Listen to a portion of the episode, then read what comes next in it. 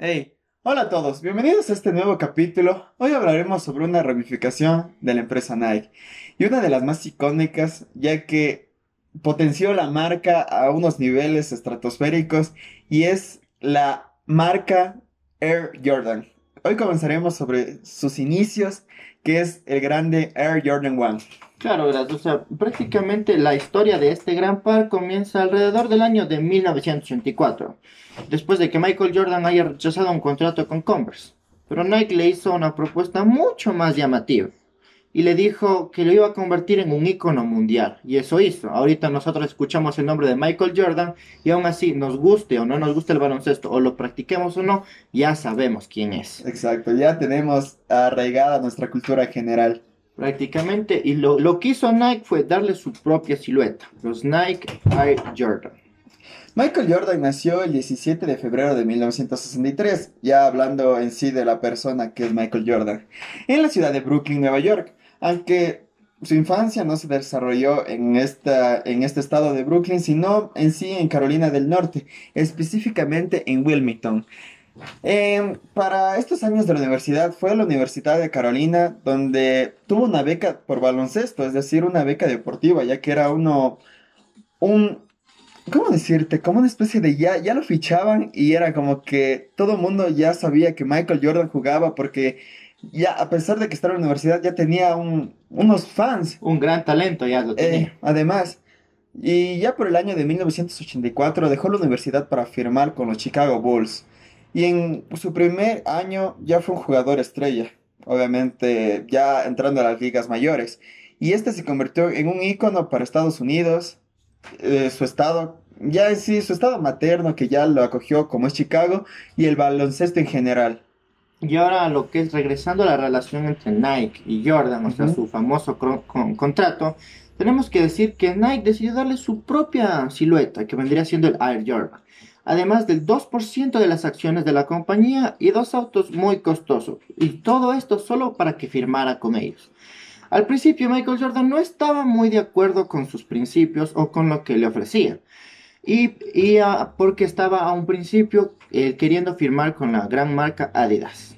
Eh, esta relación de amor-odio era porque, verás, el baloncesto en sus inicios, Converse era el rey en el baloncesto. Es decir, todo mundo estaba ahí y prácticamente en un futuro vamos a hablar sobre los inicios de baloncesto que van tan arraigados con Converse.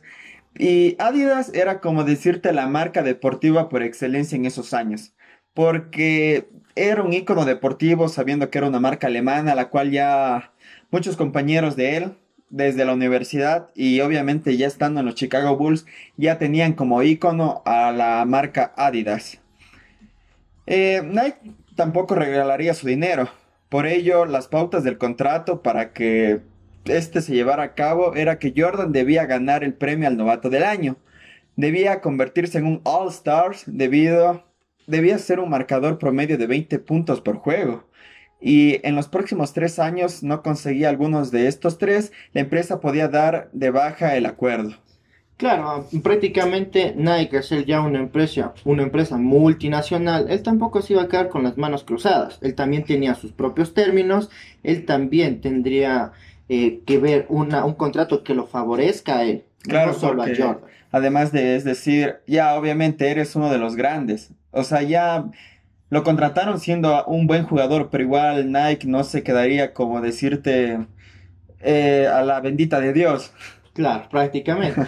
Y, pero aquí la pregunta, ¿qué pasaba si no completaba este acuerdo que tenía? Ya que si se vendían 4 millones de dólares en zapatillas, ya las dos primeras pautas del contrato ya estaban, ya estaban cambiando.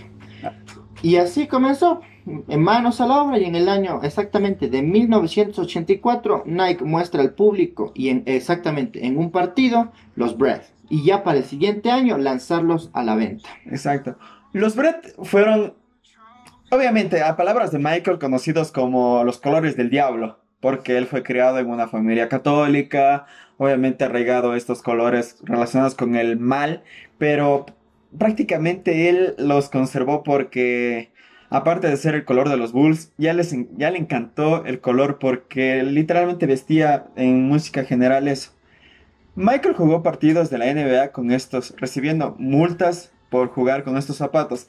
Las multas en sí no eran tanto arraigado a los zapatos en, en este aspecto, sino en sí de que la NBA ya consideraba que los zapatos tenían que estar arraigados firmemente a un color blanco, a un color estético, por siendo prácticamente siluetas, pero el color en sí estaría de una manera sutil a los colores del uniforme y prácticamente los Bread eran totalmente eh, colores de los Chicago Bulls. Claro, y a lo más cabe recalcar que en el año de 1985 ya se lanzaron al mercado las famosas Jordan 1.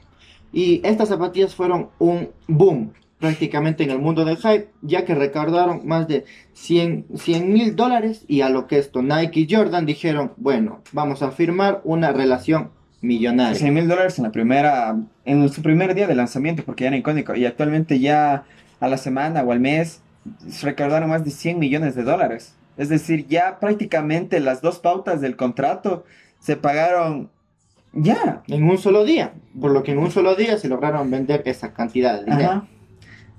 Eh, unas cuantas curiosidades de así de la de Jordan. Es que Jordan quería dejar Nike, pero luego que ya la silueta, o sea, pasando del 1, ok, estaba bien, ya era una entrega anual porque ya el boom, el boom era notorio, ¿sabes? El Jordan 2 no es tan reconocido porque prácticamente no tiene ese aspecto llamativo. Es, un, es una especie de algo sombrío. Y estas al pasar por las manos del gran Tinker Hatfield, prácticamente reinterpretaron, lo conocieron mucho mejor a Michael, estuvieron prácticamente días para conversar y eso fue que Jordan prefirió específicamente que si, ok, sigo con tu contrato, hago todo lo que tú quieras, pero eso sí, Tinker va a ser, mi va a ser el que cree mis siluetas. Claro, una, una curiosidad que casi nadie sabe es que Michael donó su primer año de salario para ayudar eh, contra el atentado que ocurrió el, el famoso 11S. Eh, cuando prácticamente en el año 2001 él era jugador de los Washington Wizards y meses después ocurrió esta gran tragedia, el 11S. En tierras americanas ocurrió todo esto y hubo el, también llamado el boom, porque era un gran atentado a una gran ciudad, a una gran potencia. Y así que Jordan puso manos a la obra y donó todo su salario del primer año para ayudar ante las pérdidas. Prácticamente donó un total de un millón de dólares, que lo repartió 100 mil para niños que perdieron a sus padres y 900 mil para organizaciones que se encargaban para ayudar en, casas, en, causas así. Wow, qué grande. Em, obviamente algo que lo marcó de su vida fue la muerte de su padre por causa de un asesinato. Eh, fue un punto de quiebre, además de que Michael tenía un gran, aprecio, un gran aprecio de su padre. Obviamente esto lo podemos ver reflejado en la película Speed Jams, sabiendo de que al inicio del filme hay una escena donde Michael niño... Y esto, y eso prácticamente es verdad porque él no quería en sí el baloncesto como primera opción de deporte. Él era el... Él, era... Él, su visión para un deporte estaba enfocado en el béisbol. Ese era su enfoque. Y además cabe recalcar que el, padre de Michael Jordan le dijo, una persona que sea hábil con las manos tiene trabajo en donde sea. El padre de Michael Jordan le, le, aconsejó a Michael no ser basquetbolista, sino ser mecánico. ¿Y qué hizo Michael Jordan? Dijo, no, yo quiero ser un jugador de baloncesto. un padre que te apoya y a la vez te mata las ilusiones. En pocas palabras. y eh, Jane Jordan fue asesinado en un coche a tiros mientras dormía. Esta noticia tuvo un gran impacto en la vida de Jordan, pues decirlo reiteradamente por primera vez el baloncesto profesional con la muerte de su padre como principal motivo para su decisión. Sin embargo, había algo esencial en la vida de Michael, además de su padre, el baloncesto que ya se había convertido en su potencial Claro, el baloncesto se convirtió para Michael Jordan en su, en su forma de vida. Y Jordan literalmente volvió a las canchas de aquí en 1996. O sea, de lo que se retiró, mejor dicho, de lo que murió su padre en, Duelo. en 1993, regresó en 1996. Se podría decir que se dio tres años de duelo. Y ya en este año, él ganaría su primer título, pero ya con los Bulls. Y de ahí, dicha victoria llegó precisamente para el Día del Padre. Y Michael Jordan fue, se destrozó por completamente, ya que él cuando terminó el partido estaba tirado en el suelo de los vestuarios y entre sollozos, porque justo para ese, para ese logro que él hizo no estaba su padre como para felicitarlo o para darle la noticia. Joder, chaval. Han sido extensas, pero más importante. Ya pasemos a algo de alegría y un poco de curiosidades o algo de anexos, ¿te parece bien? Claro. Ya. Colores importantes de la silueta Air Jordan 1 es los, los Brent, prácticamente el inicio de todo, los Bulls, los colores del diablo, hablamos todo este podcast relacionados a ellos que fueron los orígenes.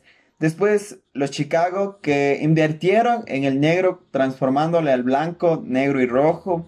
Los University, el cual era prácticamente de la Universidad de, Cal- de, de Carolina. Se, lo- se, se podría decir que se inspiró en los colores de la universidad. Era como decirle un agradecimiento porque fue su primera, su primera opción que ya vieron su potencial. Fue parte de su vida y, Eh. hizo- y plasmó los colores en un zapato como forma de agradecimiento a la universidad. Muy bien.